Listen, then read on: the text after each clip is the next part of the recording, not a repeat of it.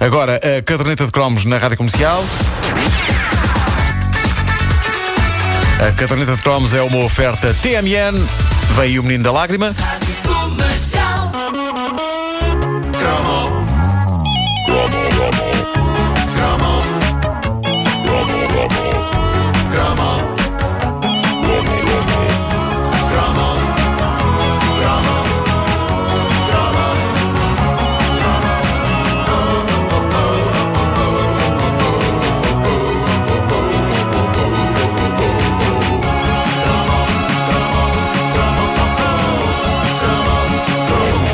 Foi nos anos 80 que fiz os meus primeiros avistamentos do chamado Menino da Lágrima. Epá, tu não Ah, vais falar disto, epá. Vou falar Epá, disto meu Deus. e vocês vão ficar arrepiados Não, já estou, com esta já estou. da caneta de cromos. Arrepiados. Se eu não ficar, Eh, posso mandar-te um calduço? Podes mandar-me um caldo. Tá bem. No fim a gente logo vê se ficas ou não e depois logo se decide a coisa. Ah, É que eu bom. tenho um problema hormonal e não Ahm, fico arrepiado. Ah, é? Raios. Bom, havia casas. Então deixa-me cá já preparar o pescoço. Bom, havia casas de colegas meus que ostentavam orgulhosamente um enorme menino da lágrima numa das paredes de casa. E aquilo sempre me fez confusão, porque não só o menino da lágrima é má arte, como é doentio. Que pessoa, que pessoa no seu perfeito juízo gosta de ter na parede em casa um quadro com uma criança em sofrimento? Aparentemente, grande parte da população portuguesa, já que ainda hoje o quadro do menino da lágrima é um best-seller nas feiras deste país. Sou sincero convosco, o raio do quadro sempre me meteu medo e eh, nunca percebi porque é que as pessoas não preferiam um quadro de uma criança a rir ou a sorrir. Talvez isto tenha a ver com o fatalismo clássico dos portugueses, com o fado, com o culto do sofrimento, mas seja como for, é terrível, é terrível. Bom, eh, foi também nos anos 80 que circulou todo um espetacular mito urbano sobre o menino da lágrima, ali com um pé na realidade e outro na fantasia. A primeira vez que eu ouvi a história secreta do menino da lágrima foi contada por um colega meu de escola, fã de heavy metal, cuja avó tinha o quadro em casa e eh, ele achava que aquilo era o máximo. Epá, peraí. Portanto, é repara, isto é um quadro transversal. Gosta a avó católica e pacata e gosta ao neto metálico. Porquê é que esse meu colega gostava do quadro? Porque o mito sobre o menino da lágrima envolve Satanás. Isso, faltava essa parte. Bom, eu não ouvia esta, esta história para aí desde 1987 e eu reencontrei esse mito urbano em vários recantos da internet. Para já, não há um menino da lágrima. Há imensas variações, mas do mesmo autor, que é um tipo que ninguém sabe bem se era espanhol, italiano ou brasileiro, chamado Bragolin. Bragolina, como se chama? Bragolin. Já me assusta em conta a Uh, Bom. desse homem existem 27 meninos da lágrima diferentes, sendo que um é mais popular que todos os outros e que é aquele que vocês têm na cabeça neste momento e que várias pessoas têm em paredes uh, da sua casa. O Sr. Bragolino não era muito, vá lá, va- não variava muito. Não, não, não, não. Já vais perceber porquê.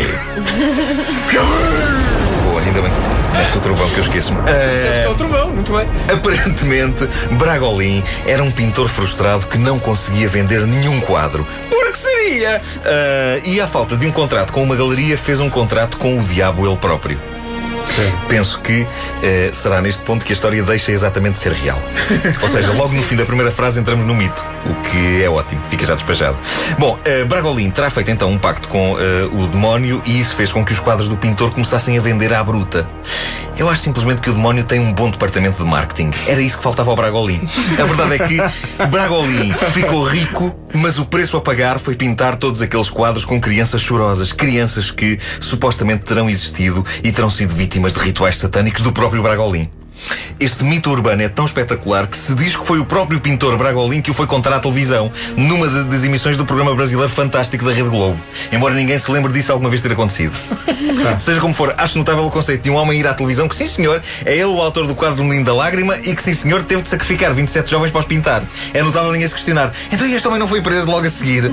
Só, nem que fosse para interrogação, pronto. Eh, eu acho que ele devia ter sido preso só com base na informação de que era o autor do quadro Menino da Lágrima. Eh, Sim, eu- e esse homem não pode estar em liberdade.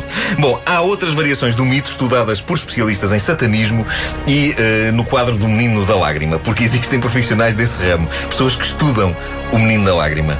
Coitados. Eles dizem coisas notáveis, tais como o facto de, em todos os quadros do Menino da Lágrima, existirem demónios escondidos na pintura. Que só se vêem em alguns ângulos. Há outros que dizem que sempre que há incêndios em casas onde há um quadro do Menino da Lágrima, tudo arde, exceto o quadro do Menino da Lágrima. E há quem diga que isso tem a ver com outra versão da história de Bragolin, a que diz que ele vivia em Madrid e que albergou no seu ateliê um petit sem abrigo que toda a gente no bairro dizia ser uma criança demoníaca. Obrigado, obrigado. Uma criança capaz de provocar incêndios com o poder da mente. Bragolin esteve-se nas tintas para o que diziam e, em homenagem ao jovem, pintou-o naquele quadro mais famoso do Menino da Lágrima. Daí a uns dias, gigantesco incêndio no ateliê dele e só o quadro resistiu às chamas. Não, já passou trovada, já Ah, passou. já passou? passou. Ah, pronto. Agora, então chuva, um bocadinho de chuva só. Isso. Isso é chuva. Isso é chuva. É, chuva. Ou então, É a chuva de um cão bom posto. Do A minha teoria é que os quadros do Menino da Lágrima são apenas isso, quadros e dos piores que alguma vez alguém pintou. E que eh, todas estas histórias sobre cultos demoníacos e sacrifícios e combustão espontânea e resistência às chamas foram postas a circular por cidadãos de bom gosto, preocupados com o facto de tanta gente andar a comprar aquelas pinturas. Eh, há quem diga que todas as pessoas que têm quadros do Menino da Lágrima nas paredes de casa nunca terão uma vida boa e próspera se não o tirarem na parede e o deitarem fora. Se assim é, e tendo em conta que há tanta casa em Portugal com o raça do Menino da Lágrima na parede, talvez isso explique porque é que o país está em crise e à beira da falência. Minhas senhoras e senhores, se têm o quadro na parede, deitem-no fora já! É uma campanha que estamos aqui a lançar. Deitem fora o vosso Menino da Lágrima, porque é ele que tem estado a impedir este país de ser grande. um trovão só agora para o fim. Eu avisei que Nesta ficava- altura, os nossos ouvintes na Grécia a pensar: Ah, então era isso, era isso, pá! Ficaram ou não ficaram arrepiados com esta história? caristeias. Ficaram ou não ficaram arrepiados, não? Vais-me dar um caldo. não, não. Ah, Vá lá. Ok. A caderneta de cromos com o Nuno Marco cresce daqui a uma hora, sempre com o apoio da TMN. Está disponível toda e qualquer edição da caderneta de cromos em podcast em radiocomercial.clix.pt